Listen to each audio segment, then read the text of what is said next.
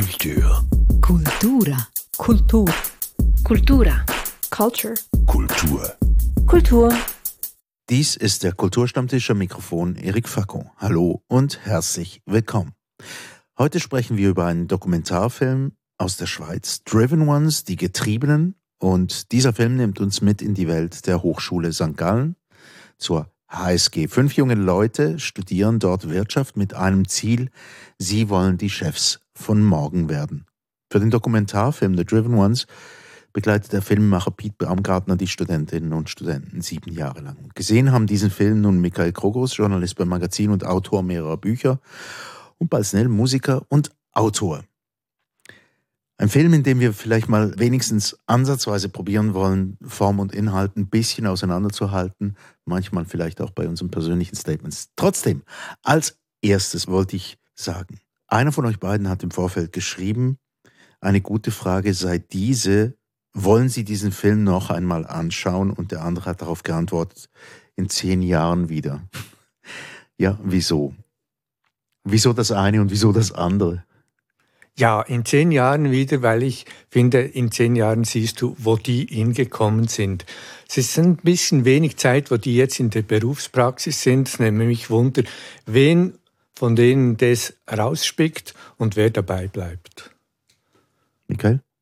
Ja, ich würde ihn auch noch mal sehen. Ich würde ihn sogar nächste Woche noch mal sehen. Ich fand es nämlich einen großartigen Film. Mhm.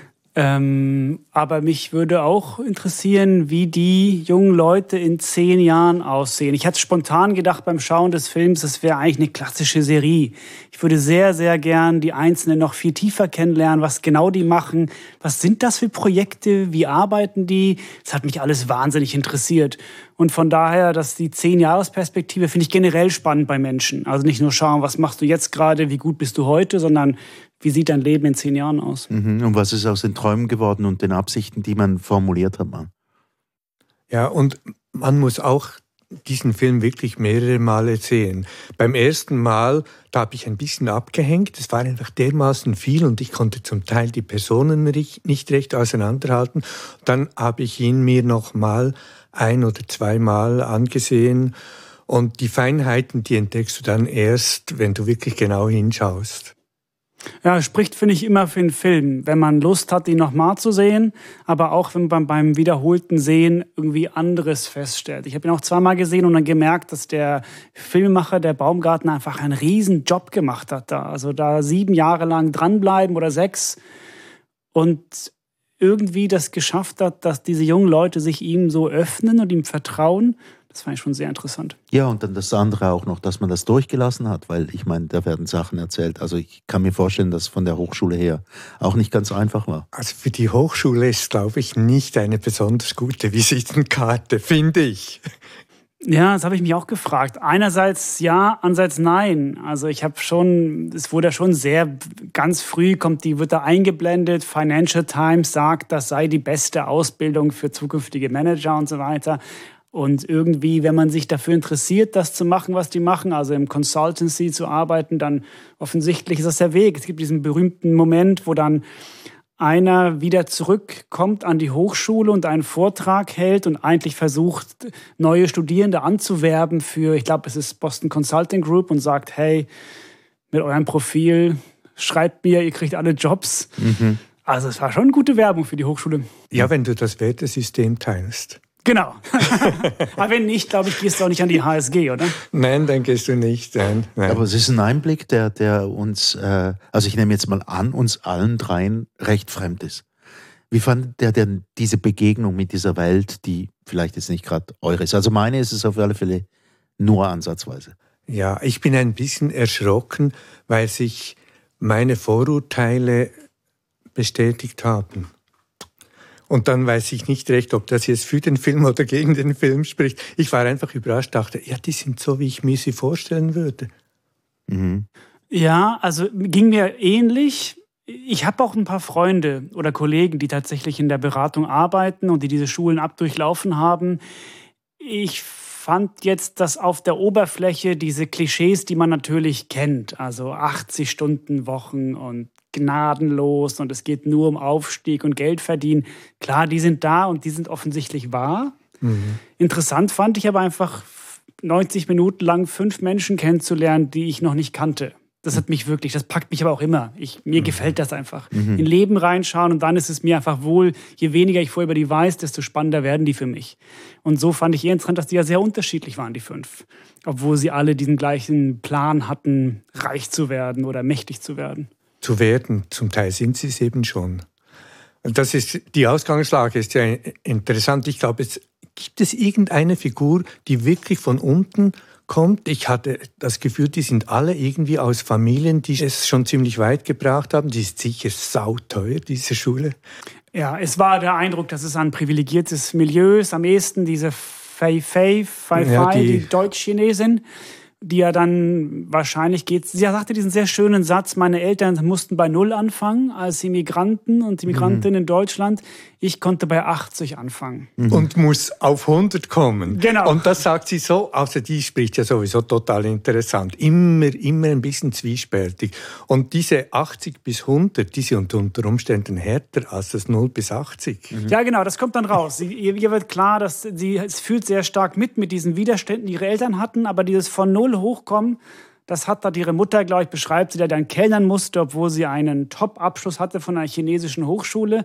Aber sie, die bei 80 startet, muss auch strampeln und gleichzeitig hat sie ja angedeutet, dass es schon noch Momente gibt, wo Leute sie betrachtet haben als Asiatin, äh, mhm. was hast denn du mhm. hier zu suchen? So. Genau, 1,61 groß. genau, ja. Aber eben interessant ist dabei eben, dass sie bei, bei Null, damit meint sie nicht die Situation in Shanghai, China, sondern die Situation, wie diese Eltern nach Deutschland kamen. Und das bringt dann natürlich eine Dimension mehr rein ins Spiel, über das wir nachher noch äh, reden werden, weil ich finde das eigentlich auch die spannendste Figur, die es überhaupt gibt unter diesen fünf jungen Leuten. Aber bald, äh, du hast vorhin etwas gesagt, dass deine Vorurteile ja, äh, wirklich auf eine Art bestätigt worden. Mir ist es auch ähnlich gegangen. Ich habe so eine Erwartungshaltung gehabt. Ich habe gehört, da porträtiert einer die HSG. Und dann kommt es so raus. Und im besten Fall kommt es auch ein bisschen anders raus. Dass man, dass man trotz allem irgendwie fängt an zu begreifen und auch mitzufühlen, wie diese Leute funktionieren. Hat das bei dir auch so geklappt? Oder waren es nur die Vorurteile, die bestätigt wurden? Nein, nein. Ich, ich habe mich dann auch ein bisschen zum Teil geärgert, dachte, warum bricht nicht jemand aus von denen? Zum Beispiel der äh, aus der Genfer Familie, aus der Genfer Anwaltsfamilie. Frederik. Frederik, ja. Wo er so vorgeführt wird von seinem Vater, neben ein Denkmal gestellt wird, das irgendeinen Vorfahren von ihnen darstellt. Und der sagt dann, sieh, schau mal, die gleiche Stirne, die gleichen Lippen, die gleiche Nase. Und da denke ich, dem würde ich eine runterhauen. Aber ja, am Schluss merkt man ja, dass der dann ein bisschen abfällt, indem er sagt, ja, für ihn sei jetzt eigentlich der Job nicht mehr unbedingt das Wichtigste. Wenn anderes im Leben stimmt, dann ist es, braucht es der Job nicht unbedingt zu sein. Das würde dem Vater wahrscheinlich überhaupt nicht entsprechen. Also ich fand auch diese Figur des Friedrich fast einen der interessantesten, weil er ja tatsächlich, er geht schon auch diese 80 Stunden Wochen mit und er hat dann zweimal eine Promotion bekommen. Das war sein Ziel irgendwie.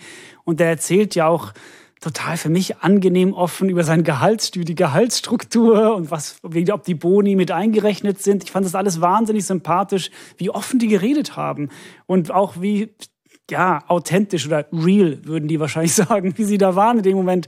Und zugleich war ja dann dieser Moment, wo, ihm, wo er dann irgendwann formulierte, ich glaube ja, er arbeitet bei McKinsey, ich war nicht ganz sicher, ähm, wo er dann formulierte, ja, ich bin auf einem Scheißprojekt, aber ich habe äh, eine gute Beziehung zu meiner Freundin und das ist mir vielleicht sogar wichtiger. Das fand ich schon eine Revolution in, diesem, ja, in diesem, Rahmen schon, ja.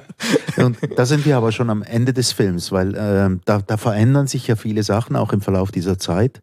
Diese fünf jungen Leute, die da porträtiert werden, die, die machen ja auch eine Entwicklung durch und die machen sie auch vor der Kamera durch. Aber ich habe mich am Anfang immer gefragt, was ist denn eigentlich denn ihr Antrieb, um überhaupt Chefin und Chefin werden zu wollen? Zur Elite dazugehören. Ja, und das tönt natürlich wahnsinnig hohl. Zunächst mal, wenn, wenn einer sagt, ich will einfach nach oben, da denke ich, einfach nur oben. Was ist denn der Inhalt, der dich nach oben trägt? Nein, es ist einfach der Antrieb, oben zu sein. Ja, interessant. Ja, das war also die formulieren ja, der Film beginnt ja, finde ich, sehr klug mit so einer Art Auswahlgespräch oder einem Bewerbungsgespräch, ein Vorstellungsgespräch wo alle fünf sagen müssen, was sie eigentlich wollen im Leben. Und das ist dann ja Chef sein, ein Startup machen und richtig viel Geld verdienen. also ich weiß nicht, ob das hohl ist. Ich fand das eher erfrischend, dass da junge Leute ohne Umschweife sagen, was sie vorhaben im Leben, was sie wollen. Und das mag dann im Laufe des Films sich als Illusion entpuppen oder auch wahr werden, aber ich fand es eigentlich angenehm, dass jemand hinstellt und sagt, hey, ich habe diesen Traum. Es erinnert mich eher daran, wie junge Leute sagen, ich wäre gern Astronaut oder ich wollte Eishockey-Profi werden. Ist halt nichts draus geworden, aber ich fand diesen Moment des eine Illusion haben und die einfach verfolgen, das fand ich total angenehm zum Zuschauen. Hm. Ich frage mich gerade, wenn Balz das sagt, ob das vielleicht eine generationelle Frage ist, auch ob das bei uns dazumals wirklich, ob man das deklarieren durfte, auch ich möchte einfach Erfolg haben, ich möchte Chef werden. Oder vielleicht habe ich diese Leute großumfänglich eigentlich umschifft an der Uni, keine Ahnung. Nein, ich bin total anders sozialisiert. Nein, hm. das wäre eine Schande gewesen zu sagen, ich will einfach nach oben. Das war überhaupt kein Wert in sich, oben zu sein. Nein, also ah, drum, ich, ich, wahrscheinlich habe ich das irgendwie schon ziemlich äh, internalisiert. Also, das ist, äh, oben, oben ist nicht interessant. Oben ist dünne Luft und viel Stress. Will ich nicht. Eben, und darum, darum sage ich, vielleicht hat das auch was mit dem Gedankengut zu tun, der 60er, der späten 60er Jahre und den 70er Jahren, wo man dachte irgendwie, vielleicht erschaffen wir doch eine neue Welt und vielleicht mhm. definieren wir den Erfolg neu. Und Michael, mhm. du bist der Jüngste von uns dreien. Äh, bei dir war das vielleicht schon anders. Ich weiß es nicht. Ja, ich komme voll aus der Yuppie-Generation natürlich. Also äh, als ich aufwuchs, aber ich glaube, es hat was mit dem Milieu zu tun auch. Also mein Vater war Selbstunternehmer und mir war früh klar, dass dieses Erfolgreichsein ist eigentlich verknüpft an Geldverdienen. Ähm, das, ist, das ist die Währung in unserem System. Und nicht, dass ich jetzt das so HSG-mäßig verfolgt hätte, aber ich habe das schon irgendwie verstanden, dass es diese Wirtschaftswelt gibt und da ist die Einheit eben, Einheit ist dein Lohn oder deine Position in der Hierarchie und nicht, hast du die Welt verändert oder hast du äh, etwas Besonderes gemacht. Ja, ich glaube, das habe ich wirklich nicht intus so. Nein, eigentlich das Gegenteil. Also ich musste zuerst mal wirklich ähm, mich durchringen, dazu das Geld zu anzuerkennen als, als einen Wert. Und ich habe dann gemerkt, dass ich eigentlich auch gern Geld verdiene. Es muss nicht unbedingt viel sein, aber dass es eine Befriedigung gibt, entlöhnt zu werden für etwas. Aber das, ich meine, ich hatte kürzlich eine Klassenzusammenkunft und habe mich wieder daran erinnert, unsere Ziele waren wirklich nicht geldgetrieben, ganz klar nicht. Oder du hättest das einfach gar nicht laut gesagt. Mhm. Du hättest einfach mhm. keine Anerkennung bekommen. Mhm. Aber du bist ja zum Beispiel ein sehr erfolgreicher Musiker. Also das ist ja offensichtlich dir schon wichtig, oder? Ja, ja, ähm, das, was man hm, irgendwie mich mit dem durchsetzen, was ich, was ich für gut finde, was ich kann, was ich will, das schon, aber eigentlich auf einem ganz eigenen Weg und nicht unbedingt über die Anerkennung von anderen, die dir dann viel Geld dafür geben, in einem hierarchischen System das nicht außerhalb des hierarchischen Systems irgendwie einen Weg finden. Das ist, glaube ich, das, was mich getrieben hat. Und war die Anerkennung von außen nicht wichtig? Doch, die Anerkennung in außen, solange es das Publikum ist oder, oder Leute, die auf dich zukommen, aber nicht ein definiertes Außen, wie zum Beispiel jetzt bei diesen Consulting-Firmen, wo die Hierarchie einfach schon mal ganz klar ist. Mhm. Und also nicht Anerkennung von irgendwelchen Chefs oder so, das überhaupt nicht. Aber es ist ja auch so, also wenn ich, wenn ich das mal ähm, interpretieren darf, also Stiller Haas, wo du gespielt hast, mhm. ähm, die haben ja nicht Musik für die Hitparade gemacht und sind dann doch irgendwann mal dort gelandet. Aber es war ja nicht Musik, die mit der Absicht ja. konstruiert wurde, dass damit komme ich jetzt wirklich in die Charts. Ja, und das ist das, was, was mir eine gewisse Sicherheit gegeben hat, dachte ich. Mit dem, was ich eigentlich nicht ausbildungsmäßig gelernt habe, kann ich meinen Lebensunterhalt verdienen. Und das hat mich wirklich wirklich gefreut. Also ein bisschen außerhalb des Systems irgendwie einen Platz zu finden. Hat doch was vielleicht auch mit diesem Wort Selbstverwirklichung zu tun. Ich habe mich eben immer gefragt beim Anblick dieser fünf Leute, ich weiß nicht, wie ihr das empfunden habt, aber glauben die das wirklich? Oder, oder ist das einfach Mittel zum Zweck, weil man weiß irgendwie, man braucht Geld zum Leben und, und, mhm. und das macht man am besten, indem man Karriere macht? Also ich will jetzt nicht so drauf rumreiten, bald, aber ich habe schon das Gefühl, dass du, also vielleicht warst du gar nicht so anders ja, wie diese ja, kann sein. Leute. Ja, ja. Weil du warst doch sicherlich auch sehr ehrgeizig. Du wolltest doch richtig, richtig gut werden in deinem System. Genau, das genau. Kein, es gibt ja kein System. Aber eben in meinem System. Ja, und die stimmt. sind eben in ihrem System. Ja, ja. Und sehr getrieben und wollen das unbedingt auf ihre eigene Art und Weise machen. Ich fand die eben gar nicht so konform.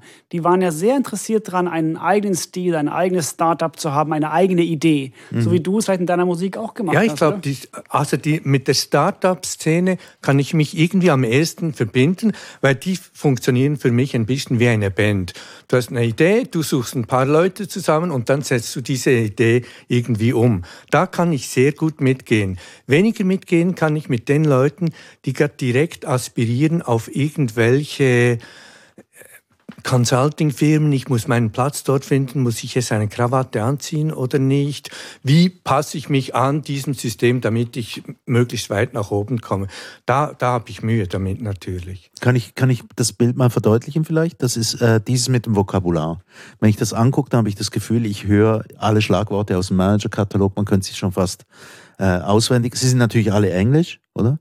Äh, Absicht, Purpose, ähm, Priorities, deine Prioritäten, äh, Quality, Qualität, Profitability, dass das Ganze profitabel oder wirtschaftlich gesund ist, äh, kompetitiv und so weiter und so fort. Das ganze Zeugs, was man runterbetet. Wenn man hinter dieses Vokabular guckt, dann kommen dann die Individuen zum Vorschein. Und ich glaube, auch bei der Diskussion, die ihr zwei habt, vielleicht können wir das noch ein bisschen angucken, ähm, habe ich das Gefühl, dass denen ihre Aspiration tatsächlich so im gesellschaftlichen Rahmen stattfindet. Während Balzes ähm, Versuch irgendwie mit seiner Musik irgendwie Fuß zu fassen, war ja wo ganz anders. Es ist einfach ein künstlerischer Ausdruck. Es ist ja, ist ja irgendwie, ja, hat was mit Selbstverwirklichung zu tun. Ja. Naja, aber du hast doch auch deine Buzzwords. Ich kenne die jetzt nicht, aber natürlich. Hook oder Baseline, das ist das Gleiche, was Alles die auch benutzen. Auch. Ja, natürlich. Alles das, Englisch. Das, na, ja, klar. Nein, da möchte ich mich überhaupt nicht absetzen davon. Aber was ich natürlich mich frage, mit was, ähm, was ist der Gegenstand, mit dem Sie sich befassen, oder? Und der erscheint mir extrem abstrakt. Und da ist eben die Fei Fei für mich interessant, weil die eigentlich weiß, ich lebe da eigentlich in einer Scheinwelt und es kann sein, dass das alles mal keine Rolle mehr spielt und das ist auch in Ordnung. Das sagt sie ja mal, oder? Und bei den anderen, zum Teil grenzt es an Zynismus. Derjenige mit dem Start-up, den sieht man mal bei einer Geburtstagsparty mit seinen Eltern und dann erklärt er, wie das System funktioniert. Mhm. Pensionskassen geben Geld und da gibt es Start-up und die machen dann noch mehr Geld daraus und dann gibt es eine Aktiengesellschaft und dann sind die gleichen Leute, von denen das Pensionskassengeld stammt, sind dann die Kleinaktionäre, die unter Umständen abstürzen mit ihren Aktien. Es ist eine wunderbare Darstellung und er sagt selber, und Leute wie ich verdienen an dem. Und das fand ich eine total interessante Szene. Ja, das ist eine der stärksten Szenen, dachte ich auch, dass er eigentlich seinen Eltern erklärt, wie, also, wie korrupt oder wie unglaublich dieses System ist, an dem er sehr gut verdient. Mir gefiel dann eben diese Offenheit, mit der er mhm. das erzählt hat, die Transparenz. Also er hat da keine Präsentation gemacht, er hat einfach nur erklärt, eigentlich ich stehe auf der falschen Seite des Systems. Aber das empfindet er nicht als die falsche Seite seines Systems, oder? Das wäre eine gute Frage. Ich glaube, deswegen wäre dieses Zehn-Jahres-Projekt interessant. Eben, drum um zu schauen, wie verändert sich das. Ja, genau. Wir sehen ja bei der Fei Fei, also das ist diese ähm, Deutsch-Chinesin, ja. die fängt das erste an zu zweifeln und sagt diesen sehr schönen Satz, den du gerade zitiert hast, ähm, vielleicht machen in 50 Jahren die Leute das nicht mehr mit. Vielleicht wollen wir nicht mehr diesen Druck haben. Und wenn wir nicht mehr haben wollen, dann gibt es nicht mehr McKinsey, dann gibt es nicht mehr Boston Consulting Group. Und das ist okay so. Mhm. Das heißt, sie ist eigentlich die Aussteigerin. Also sie hinterfragt es. Ich glaube, sie ist heute immer noch bei, bei Boston Consulting Group, aber sie hinterfragt das System. Und zwei, drei andere bröckeln ja auch schon so ein bisschen. Mhm, das mhm, heißt, mhm. die Perspektive, wie geht das weiter, würde mich sehr interessieren. Ja. Die Fei Fei sitzt ja mal in, in so einem Meeting mit ihrem Vorgesetzten und der sagt, und sie sieht müde aus, bis ja. müde, gell? Müde dürfen wir nicht sein. Ja, nicht ja, am Dienstag. Und, und sie sagt, immer wieder, sie sei müde. Das kommt immer wieder vor. Und da merkst du, sie ist wirklich so wahrscheinlich nahe an den 100 Prozent, was sie denkt, wenn ich die erreicht habe, dann genügt es endlich. Trotzdem, ich muss nochmal auf dieses Vokabular zurückkommen. Ich weiß, äh, es gibt Bass, Hooklines und so weiter und so fort, sind einfach musikalische Bezeichnungen. Aber hier reden wir, ich habe die ganze Zeit das Gefühl, ich war, ich war wie beim, beim, beim Scientology-Projekt. Jedes Mal, wenn es eine Ansprache gab mit so aufgeblasenem Englisch, das genauso gut etwas heißt, wie, wie es nichts heißen kann.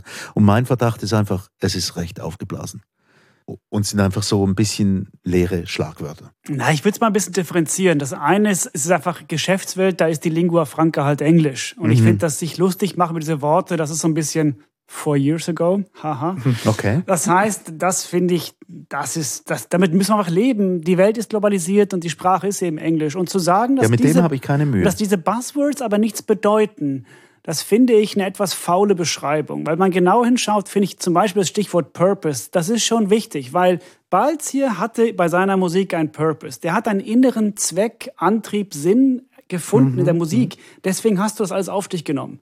Und diese Leute reden eben im Geschäftsfeld davon. Mhm. Was wäre denn für uns der Purpose? Und die Fei Fei zweifelt eben an ihrem Purpose. Die merkt halt, ich, ich, es war mir wichtig, Geld zu verdienen, aber will ich mich dafür kaputt machen? Das heißt, diese Worte finde ich sehr, sehr wichtig und sie beschreiben was ganz Zentrales. Ja, ja, und ja, einer macht ja ein, ein, eine Art Startup, ein, ein Modell, das ist noch in der Schule, das heißt Welcome to Purposeful.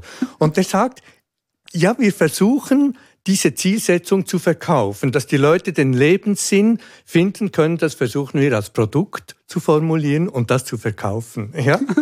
Also machen.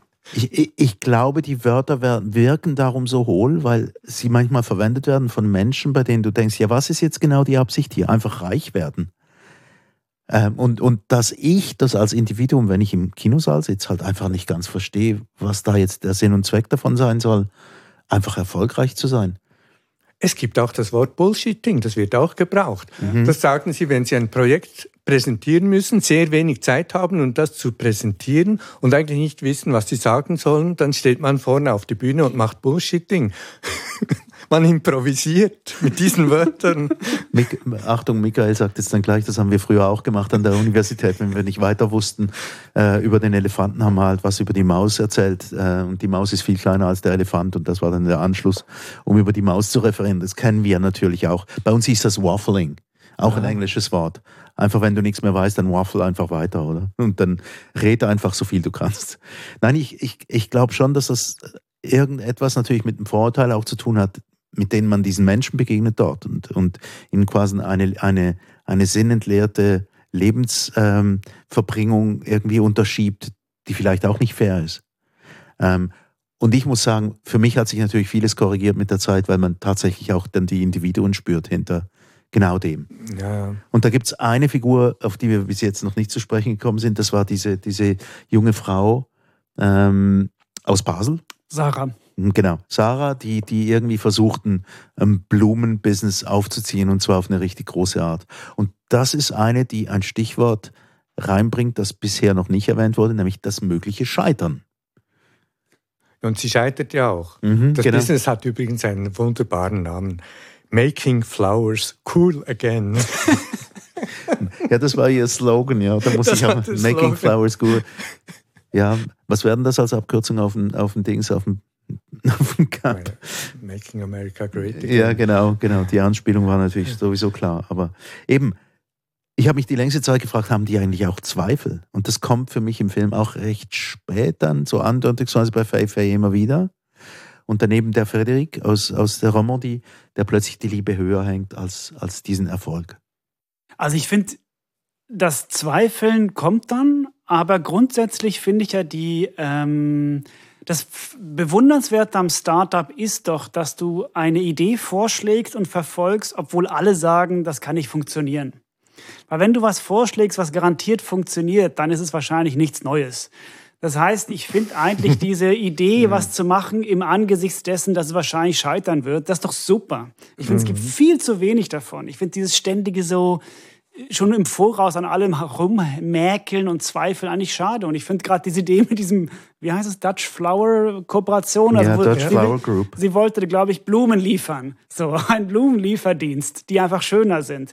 Da kann man sagen, ja, das ist eine blöde Idee. Und der Vater ihres Geschäftspartners, der offensichtlich selbst auch ein großer Fisch ist, erklärt ihr auch, das ist eine blöde Idee, die ist null wert.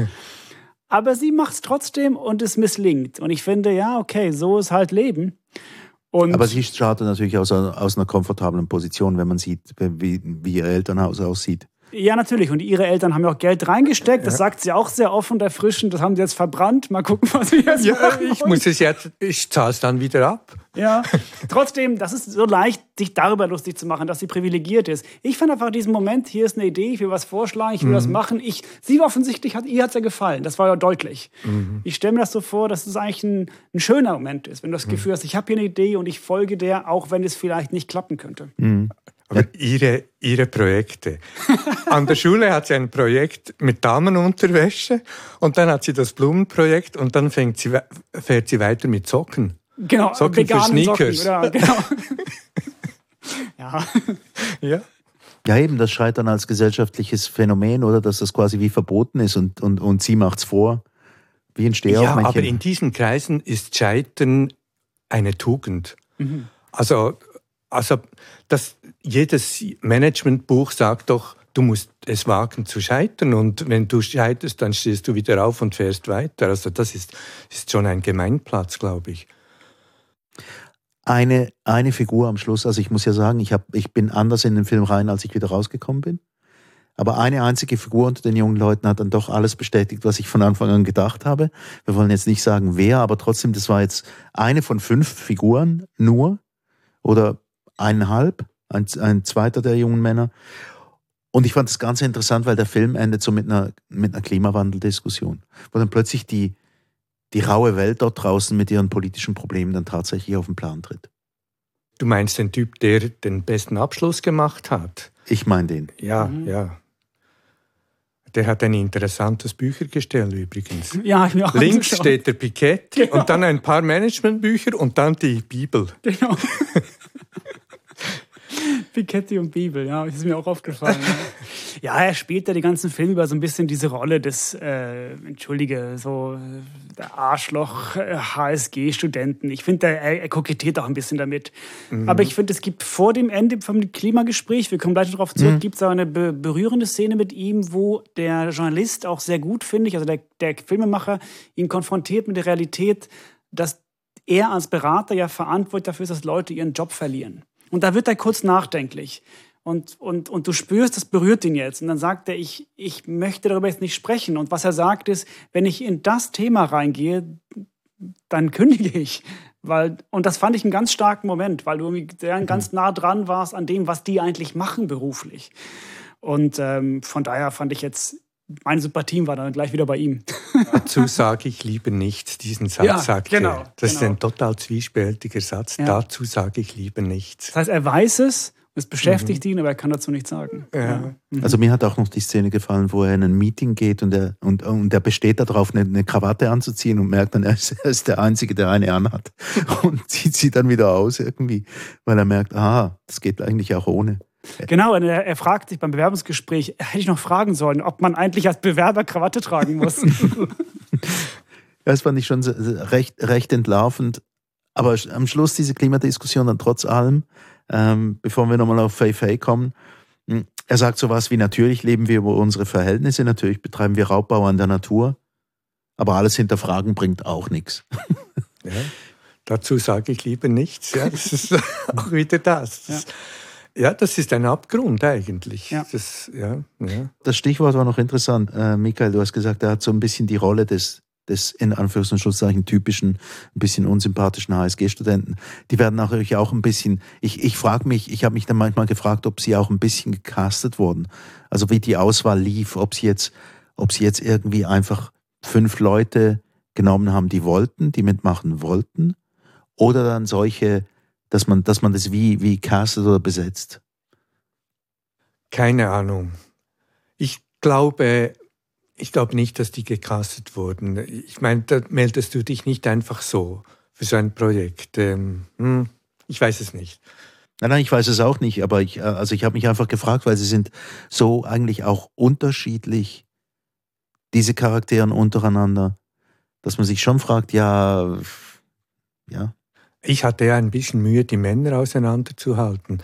Also was mir einfach auch noch aufgefallen ist, wie jung die sind. Die haben ja noch am Anfang noch Babyspeck im Gesicht. Und dann hatte ich plötzlich Mühe, sie auseinanderzuhalten, weil sie manchmal irgendwie von den Bewegungen, Gestik und allem waren sie sich plötzlich wieder ganz ähnlich und dann hat mir der Film zum Glück geholfen, sie wieder zu individualisieren. Eine Zeit lang habe ich die nur als Typen gesehen. Mhm. Ah, eben ja. was, was, was, du sagst was Wichtiges, oder? Eben diese Jugend und gleichzeitig die Behauptung, wir sind jetzt die Elite hier. Ähm, das kommt ja auch bei diesem Klima, Klimawandelgespräch am Schluss, kommt das ja auch raus, oder? Wir erben jetzt hier den Blödsinn, den die vergangenen, vergangenen Generationen so sehr das auch stimmt, ja, das oder? sagen Sie so, ja. ja. Ja, aber gleichzeitig denkt man, ja gut, aber also entweder alle zusammen oder dann nicht, oder?